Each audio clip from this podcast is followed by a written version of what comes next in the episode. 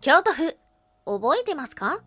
京都の妖怪たちと、愛し、苦しんだ、牛の国参りの起源とは、ワン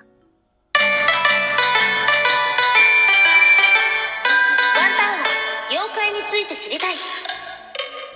はい、空飛ぶワンタンです。ワンタンは妖怪について知りたいということで、この番組は普段キャラクター業界で働いてるワンタンが、日本におけるむちゃくちゃ面白いキャラクター妖怪についてサクサクと紹介している番組です。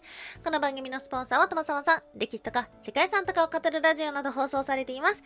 詳細はツイッターにありますので、ぜひぜひ番組概要欄からチェックしてみてください。ほーい、なんとー妖怪日本一周の旅、今日が最後の都道府県となっております。来週はね、改めて振り返り会にしたいなっていうふうに思っているので、今日、そして、明日、2夜にわたって、今日は最後の都道府県のお話をしていこうと思っております。どこが最後になったのでしょうか？今日、お届けをする都道府県は、京都府。はい、県中所在地は京都市ですね。はい、元兵庫県民のワンタンもですね、何度も何度も行ったことがある、そんな京都ではありますが、やはり妖怪の話はすごく多いですね。うん。なぜ京都に妖怪の話が多いかというと、やはりね、まあ、長年都があったっていうのが一番の理由だと思っております。不思議な話とか、あとは、超すごい伝説とかっていうのはですね、人がいないと伝わっていかないわけですよ。なので、まあ、栄えた都である京都にそういった話が多く残されているっていうことで、まあ、他のね、場所にもたくさんいたと思うんですけども、残されているのがこの京都っていうのがポイントなんじゃないかななんていうふうに思っております。はい。そんな京都、実はですね、すでにたくさんの妖怪を紹介していたことにお気づきでしょうか？はい。今日はですね、そんな以前紹介させていただいた妖怪、あ、これも京都だったんだっていうのをね、一緒に振り返っていけたらと思っております。今日は2つに分けてお話をしていきましょう。まず1つ目、京都の妖怪、覚えてますか？そして2つ目、愛の末路は牛の国参り、橋姫とは？はい。ということで、まず1つ目、京都の妖怪、覚えてますか？はい、たくさんいました。うん、そうだな。カッパだったり、雷獣だったりとか、そういうね、あのー割と自然の中であちこちいる山彦とかね、ものだけではなく、超有名なものっていうのもですね、京都にいます。はい。例えば、玉物前。はい。キュービの狐ですね。うん。このキュービの狐最近話題になりました。えーあのー、殺生石が割れたっていうのでですね、話題になったものではありますが、玉物前キュービの狐っていうのは、もともとはインド、天竺にいました。それが中国にやってきて、日本にやってきました。で、最終的にですね、追いやられた追いやられた後に、あの、殺生石のところに行った、栃木に行ったってことなんですけども、それも実は、なので、京都の妖怪です。他には、片輪車。はい。以前紹介しました。超最強妖怪片輪車っていうもので紹介させていただいた。うん。これもね、やはり夜危ないことがある、怖いことがある、不思議なことがあるっていうのが、一つ体に伝わっていった。これは人が多い京都ならではなんじゃないかななんていうふうにも思います。そして、まだ紹介してないものでは、主天王寺。はい。主天王寺を退治したものとか、あとはお弟子さんとかっていうのはあったんですけども、はい。主天王寺自体はですね、まだ取り上げたことがありません。いつかしようと思うんですけどけども、まあ、そうだな、妖怪最強とかっていう風に調べるとね、こちらも名前がよく出てくるものなのではないでしょうか。そして、ワンタンが好きなのは、ヌエ。はい、ヌエなんです。ワンタンはね、ヌエが好きなんだ。なんでかっていうと、なんか、超やばそうだから、ただものじゃなさそうだから、だからヌエが好きなんです。ヌエというのは、どういう風な何者なのか、どう恐ろしかったのか、というと、昔々、天皇が住むお家に夜になると不思議な鳴き声が聞こえるようになりました。毎晩聞こえる不気味な声に天皇は恐怖し、ついに病気になってしまいます。そこで側近たちは弓の達人である源頼政に鳴き声の正体の怪物を退治するように命じたのです。はい。その後、見事退治し、天皇から褒美に獅子王という刀をもらいました。うん。このね、あの、ヌエの不気味な声、鳴き声っていうのは、ひょー、ひょー、ひょー、ひょーっていう風に言うんだけど、これね、実はね、トラツグミという鳥の鳴き声にそっくりみたいです。うん。鳥の中でもね、夜にも鳴いてるっていうものだったので、これが正体なんじゃないっとか、あとはね、まあ、おなじみ動物のですね、タヌキとかキツネとか、そういうのじゃないか、なんていうふうに言われてるんですけども、ヌメそのものはですね、なんじゃかよくわからんっていう言葉の代名詞として伝わっていったんじゃないかなっていうふうにワンタンは思っています。確かに虎つぐみのひょうひょうっていうのは不気味だったかもしれないんですけども、今のこの話の重要なポイントっていうのは、天皇から獅子王という刀をもらったっていうものなので、それまでの話って後から作られたものなんじゃないかなっていうふうに思ってしまうんですよ。うん。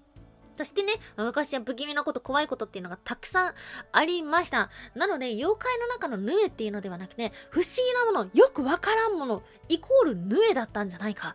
世の中にある不思議はヌエか、それ以外か、とか、そういうものだったんじゃないかな、もやもやもやもやもやっていうふうにワンタンが思って、なので、そういった意味でですね、いろんな想像を膨らむものだったから、ヌエっていうのがワンタンは思い入れの強いものではあります。ちなみに、ヌエ塚っていうね、ヌエが眠ってるのは京都ではなく兵庫県なんです。うん。説として言われてるのが2箇所ぐらいあったと思うんですけども、まあね、退治された後のはね、ええー、こら、ええー、こらって兵庫県まで来て、そして眠った、なんていう風に言われているんです。はい。そんな京都の妖怪たくさんあったんですけども、ワンタンは縫いが一番と思ってたんだけど、今までたくさん感想をいただいたりとか、あとは反応が良かった、面白かったっていうようなものではもう一人います。それが、橋姫。覚えてますか？今日の二つ目、愛の末路は、牛の国参り。橋姫とは、はい。ということで、牛の国参りの起源と言われている橋姫、牛の国参り、牛の国参りっていう風に言うけど、あれは一体どっからやってきたんだろうということですよ。うん。髪を振り乱して、藁人形に釘を打つ女。はい。恐ろしいですね。この橋姫というのは、宇治、宇治の橋の橋姫神社というところに祀られているお姫様なんですけども、そのお姫様というのは、嫉妬から檻になってしまった女性なんていう風に言われています。登場したのは、平家物語。昔々、嫉妬に狂った娘が貴船神社にお参りに行きました。妬ましいあの女を取り殺したい。私を鬼にしてください。あまりにも必死な姿に明神は哀れみ、本当に鬼になりたければ姿を変えて宇治川に21日間浸かりなさい。と言います。はい。姿を変えてということですが、どのような姿かというと、ポイントいくつかありまして、5つぐらいあったかな、はい、?5 つありますね。はい。まず1つ目、白装束。はい。そして2つ目、髪を5つに結い、角に見立てる。ほう。そして3つ目、顔に朱を、体にエンターを塗って、己を赤く染める。ほう。そして4つ目、頭に3つの足の鉄腕を逆さに乗せて、松明を刺す。なるほどね。そして5つ目、口の両端にも火をつけた大麻を加える。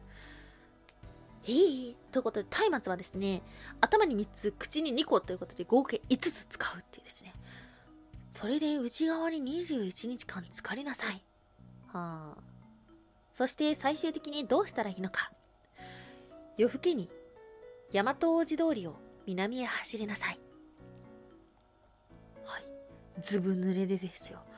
松明を5本持って全力疾走して体は真っ赤でっていうその姿を見てまるで鬼のようだということで通行人の方はショックで亡くなってしまったほどだったらしいそして鬼になった娘は目的の女性を突き殺しその恋人そして親族など多くの人を殺しました橋姫が行った呪いの儀式が牛の国参りのルーツではないかと言われていますはい。まあ、やはりですね、あの、女性の話って多いんですよね。妖怪の話だったり、お化けの話だったりって女性の話多いんですけども、昔から女性は嫉妬深いっていうようなイメージがやはりあったのかもしれません。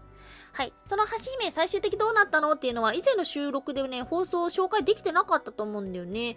どうなったか、一体誰にやられてしまったのかっていうと、頼光四天王の渡辺の綱に腕を切られて静まりました。はい。あの四天王寺をやっつけたでおなじみの頼光四天王ですよ。はい、だったんだっていうのをね、まあ、改めて知りました。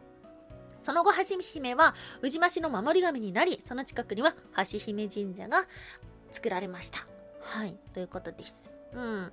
まあ、鬼でとっても怖かったものではありますが、最終的に神様になって祀られるようになったということではありまして、このさ、橋って、あの、不思議な話が多いんですよね。っていうのもさ、橋って一体どんなものだいっていうふうに言うと、どこにかかってるっていうふうに言うとさ、山だったりとか、川、海だったりって、要するにちょっと危ないところにあるんですよね。なので、橋の近くにはこうした守護神様を祀るこことっていうのはとてもよくあります。橋姫もそのうちの一人ということです。また、橋っていうのは一体何を象徴しているかというと、世界を分けるものだとも考えられています。うん。なのでね、神的なものっていうのがね、まあ、この場所にいるっていうことですね。はい。またですね、橋姫のお話の中にはとっても切ないものもありまして、名前の由来がその橋に関係しているっていう橋姫でもあるんですけども、あとは愛らしいの意味の古語っていうのは、愛っていう字にし、あの、ひらがなのしで、は、しというみたいです。なので、人のことを愛した姫、橋姫っていう話をね、聞いてワンタンは、うん、っていう風に思ってしまいました。はい。そんな風にですね、まあ鬼となったのは怖かったんですけども、とても人間味の見える、見えるような橋姫なので、もしかしたらちょっぴり人気なのかもしれません。はい。ということでですね、今日は1日目、京都府のいろんな妖怪のお話を振り返ってきましたが、いかがでしたでしょうか？ああの妖怪も京都、あの妖怪も京都っていう風にですね、京都だけでスペシャルバージョンが作れそうなものではありますが、せっかくね、妖怪日本一周の旅なので、新しい話もしたいじゃないですか。はい。ということで、明日のお話は、あの、宇宙からやってきた天狗の話です。はい。ということで、また明日も聞いてください。今日もお聴きいただきましてありがとうございました。以上、空飛ぶワンタンでした。